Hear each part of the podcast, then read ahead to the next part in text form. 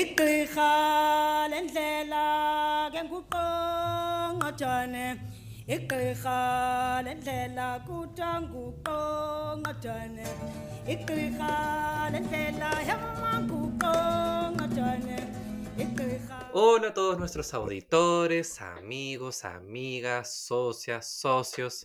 Quiero decir que si están acá es porque están preparándose para escuchar un nuevo episodio de África Conecta, el podcast de la Fundación África Dream. Aquí hablándoles el locutor Jorge y me está acompañando en el micrófono 2 Cristian. Hola Cristian, ¿cómo estás? Hola locutor Jorge, ¿cómo estás? Un nuevo episodio, contento de estar de vuelta. Sí, una vez más hubo una nueva entrega con una nueva temática, una temática bien movida, ¿verdad? Vamos a hablar de los Juegos Olímpicos, ¿verdad? Y además de que les tenemos una gran sorpresa a nuestros socios y amigas, ¿o no, Cristian? Sí, pues tenemos dos, dos temas bien interesantes y también les tenemos una sorpresa eh, para todos nuestros auditores. Así que solamente dejarles la invitación para que nos sigan en nuestras redes sociales, Facebook, Instagram, Spotify, ¿verdad? Pongan a seguir, compartan todas las publicaciones, también Twitter. Así que vamos a escuchar este episodio. Bueno, y este episodio les queremos comentar un poco acerca de algo que pasó hace muy, muy poquito tiempo. Eh, tuvimos la oportunidad de ver todos en nuestras casas los Juegos Olímpicos, una fiesta que este año fue distinta, debería haberse hecho el año pasado, pero eh, finalmente se pudo realizar durante este año. Y actualmente están eh, desarrollándose los Juegos Paralímpicos también en, el país de Japón. Entonces queríamos hablarle un poco de qué tal fue la participación de los países africanos en estos Juegos Olímpicos. Y me gustaría preguntarle a Jorge ahí que estuvo estudiando eh, acerca de esto. Así que, ¿qué nos puedes contar, Jorge? Sí, gracias por el pase, Cristian. Eh, decir que África no, no, fue a menos en estos Juegos Olímpicos Tokio 2020, que se hizo este año por temas de COVID. Y queremos, digamos, comentar cómo fue ideal a, a nuestros seguidores, a los que están escuchando este episodio, cómo les fue al continente africano.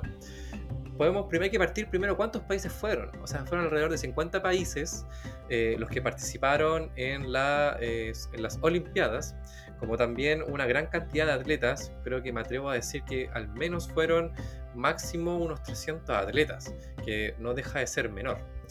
Pero la pregunta es quiénes fueron los que más destacaron de, dentro de todos los países, ¿o no? Que es súper interesante porque íbamos a desarrollar un poco más el tema. Entre los países que más destacaron, tenemos primero las medallas totales, ¿verdad? Considerando eh, oro, plata y bronce, que con cuatro oros, cuatro, medallas de plata y cuatro medallas de bronce fue Kenia, seguido de eh, Egipto, que tuvo una de oro, una de plata, cuatro de bronce, y de los países que tuvieron más oros, en este caso también fue nuevamente Kenia, que tuvo los cuatro oros, y después seguido eh, de Uganda, ¿verdad? País donde también nuestros voluntarios van, donde el eh, país en el que tuvieron dos medallas de oro. Pero la pregunta, yo creo que muchas veces nos preguntamos es ¿por qué los keniatas destacan, en, eh, sobre todo en las, en las, pruebas de atletismo? Porque si ustedes se fijan en los premios o en las competencias donde ganaron medallas, de oro sobre todo, fue la categoría tanto masculina y femenina, 800 metros, en maratón, que hay que recordar que son 42 kilómetros, 1500 metros, 3.000 metros con obstáculos, y eso fue al igual que en las competencias femeninas. Entonces, y, y súper importante también la proporción, porque de los, de los 80 atletas que fueron, eh, o sea, de los 80 atletas keniatas que fueron, 40 son de atletismo, de los cuales 18 fueron mujeres y 22 fueron hombres. Así que por favor, Cristian, yo creo que es súper importante, eh, ahí usted que también estudió, ¿por qué los keniatas destacan mucho en el atletismo? Mire, esto es algo súper curioso, ¿eh? porque hay varias teorías, eh, muchas de ellas han resultado igual incluso para muchos de los atletas keniatas eh, de cierta forma ofensivas, ¿no? Porque ahí como las vamos a comentar, algunas hablan un poco de que no es gracias al esfuerzo, sino que debido a otras condiciones. Entonces hay principalmente tres teorías, ¿no? de lo que se habla eh, acerca de los keniatas y por qué son tan buenos en carreras de larga distancia. Entonces la primera teoría, eh, más popular, es que eh, la mayoría de estos, de, estos, de estos atletas se criaron en, la altura, ¿ya? Eh, por sobre los 2100 metros de nivel del mar. Entonces eso ya genera que estas personas eh, generen y acumulen una mayor capacidad pulmonar. Entonces los, los atletas, digamos, en, esa, en, esas condiciones se acostumbran a un aire más delgado y por lo tanto cuando están a, a, a, niveles, digamos, normales en una ciudad que no está en altura, les resulta mucho más fácil y tienen muchas más condiciones para poder aguantar carreras tan largas. Ahora. Claro, o sea, perdón, pero entonces lo que tú estás diciendo que que para hacer los mismos movimientos los keniatas requieren menos oxígeno. Claro, porque su, su capacidad pulmonar está eh, de alguna forma mejorada, ¿no? Está capacitada para, para trabajar con menos oxígeno, entonces cuando hay un, entre comillas, exceso de oxígeno, ellos obviamente tienen mayor facilidad y mucho más aguante, como se dice. ¿Y cuál es la segunda teoría? Mira, la segunda teoría, eh, y que a ellos no les gusta, es que estos corredores eh, nacen con condiciones genéticas especiales, ¿ya? Eh, pero ¿por qué se dice eso? Hace mucho tiempo, ya eh, hace más de 20 años, el Instituto Danés de Ciencias del Deporte eh, publicó unos, unos, estudios acerca de esto, ¿no? Y comparó eh, el funcionamiento de varios jóvenes de cierta tribu de, de Kenia, esta tribu que vive en las alturas, eh, frente a algunos, algunos deportistas de Dinamarca, ¿ya? Eh, entonces, habían algunos chicos que con solo dos o tres meses de entrenamiento, imagínate, dos o tres meses de entrenamiento, fácilmente vencieron a uno de los mejores corredores de Dinamarca. Y entonces concluyeron que los keniatas, en pocas palabras, tenían una ventaja al nacer. Y especularon, digamos, que esto tenía que ver con eh, una cierta capacidad también física del desarrollo de sus pies.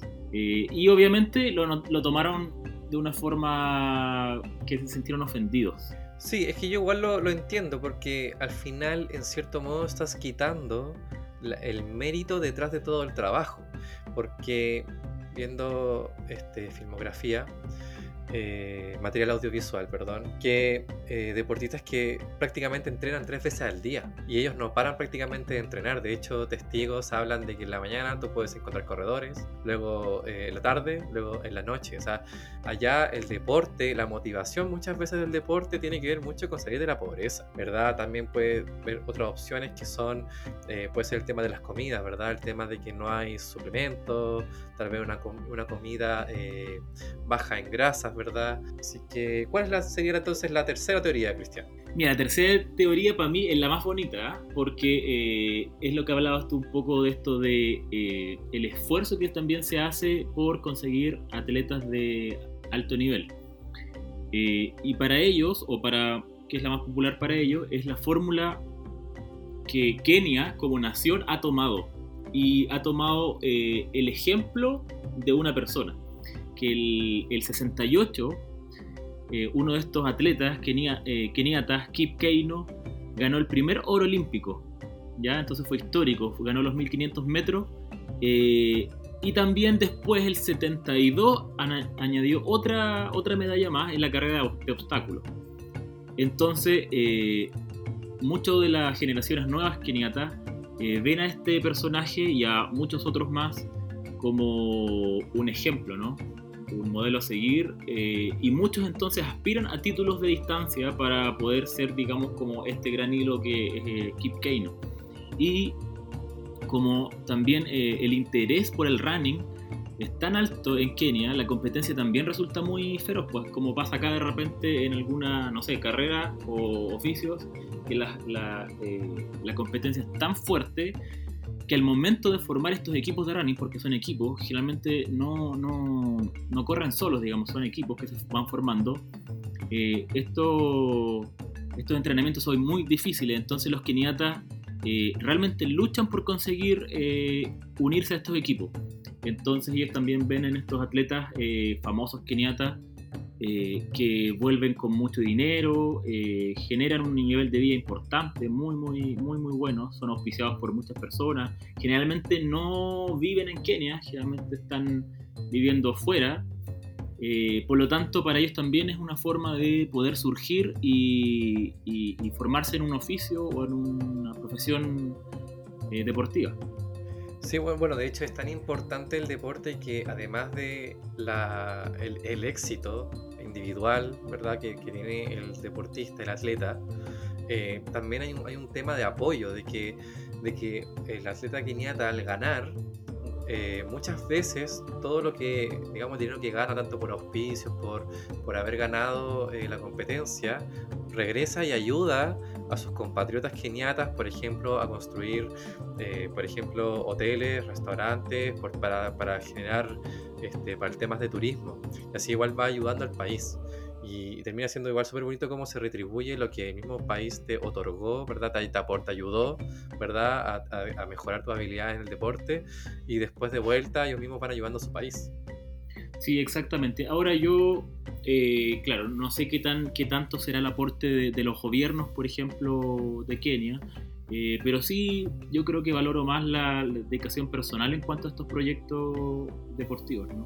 y también el apoyo, como tú dices, de, de sus aldeas, que principalmente eh, llevan con mucho orgullo que uno de ellos esté a ese nivel mundial.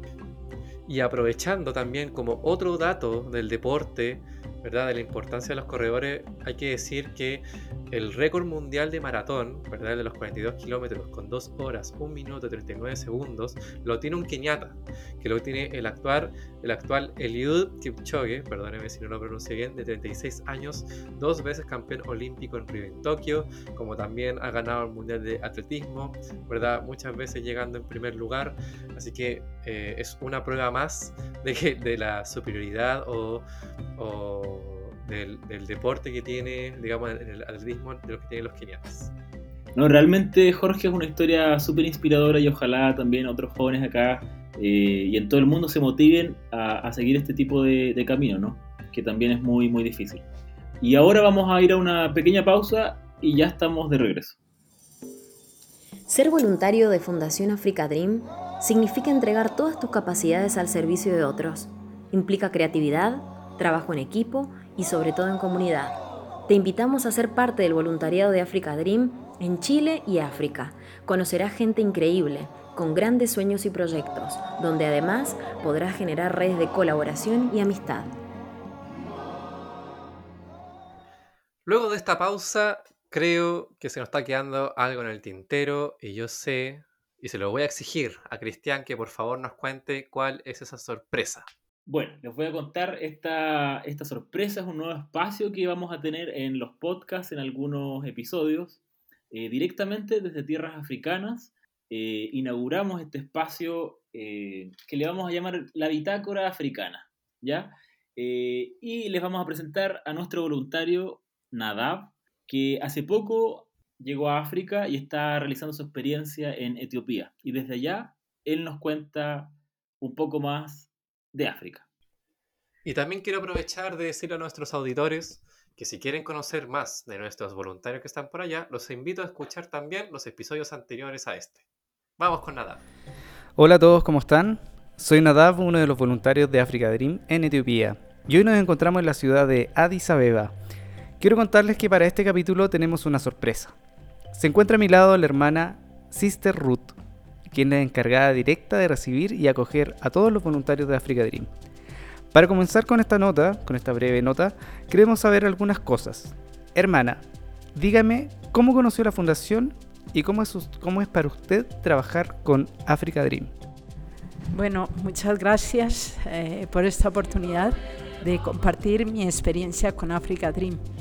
Eh, en realidad yo conocí la fundación hace un par de años a través de una voluntaria colombiana, Melissa Ponte, que estuvo en Kenia y ella estuvo en contacto con los misioneros de Yarumal eh, en algunas experiencias importantes en Kenia y cuando ella vino aquí a Etiopía como voluntaria me habló de Africa Dream y me dijo uh, que era una fundación muy seria y que mandaba profesionales a África.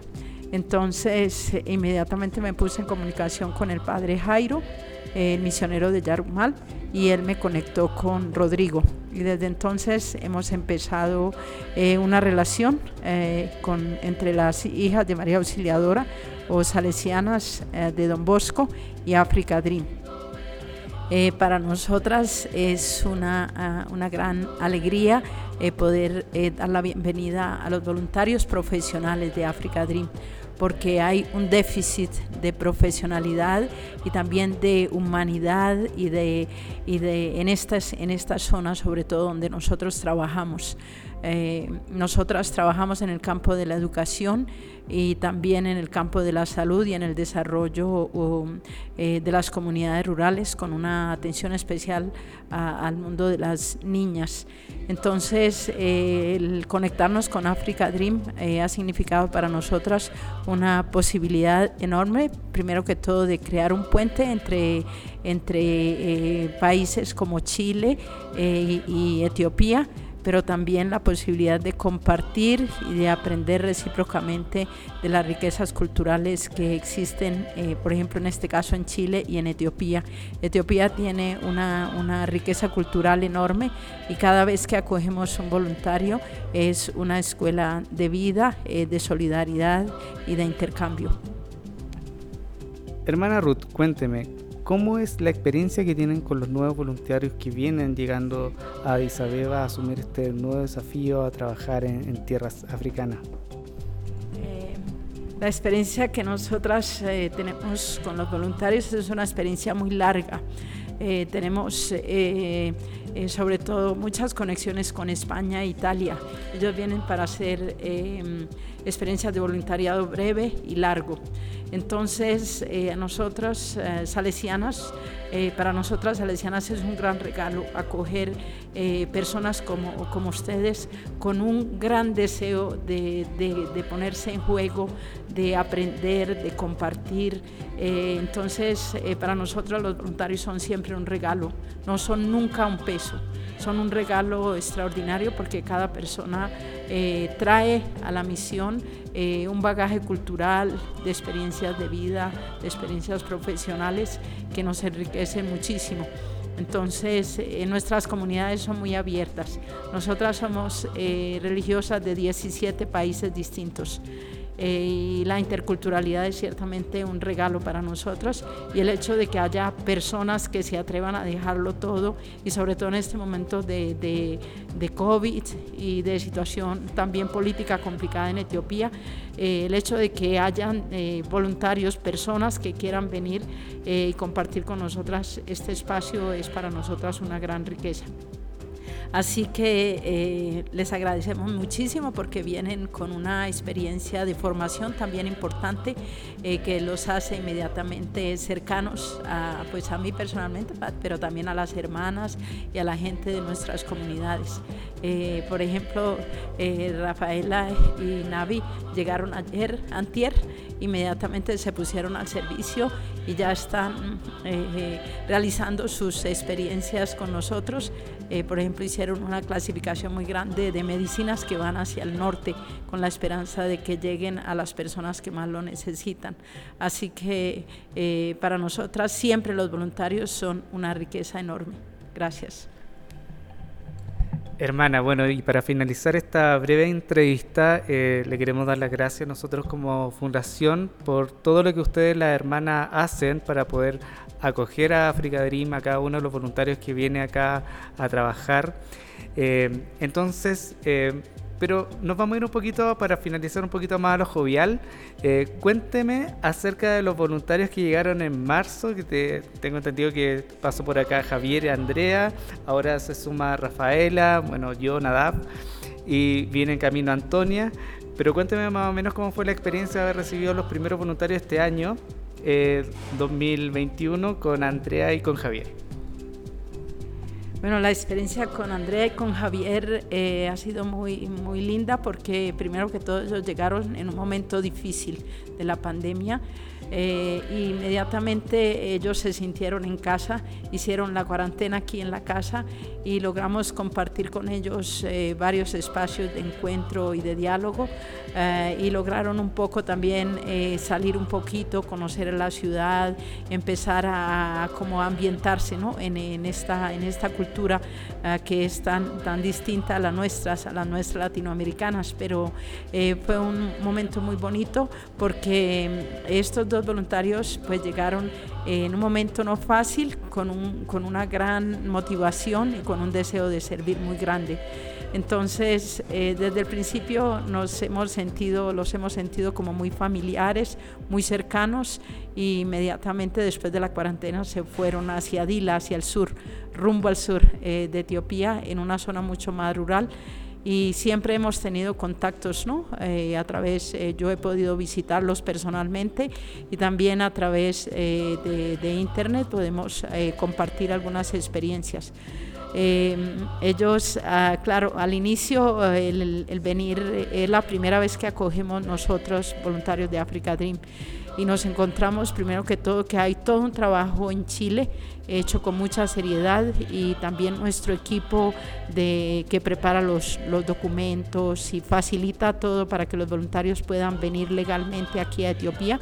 Eh, han trabajado muy bien y Rodrigo ha sido muy, muy, muy atento, muy cercano, muy abierto y también nuestro equipo de aquí, de Addis Abeba. Así que hemos trabajado muy bien juntos y esperamos que esta colaboración pueda continuar en el futuro. Gracias. Hermana, le quiero dar las gracias por tomarse el tiempo de contestar esta breve entrevista. Desde ya a todos los oyentes dejamos invitados a que escuchen un nuevo capítulo desde nuestro podcast África Conecta. Que estén muy bien, saludos desde tierras africanas, exactamente desde Etiopía.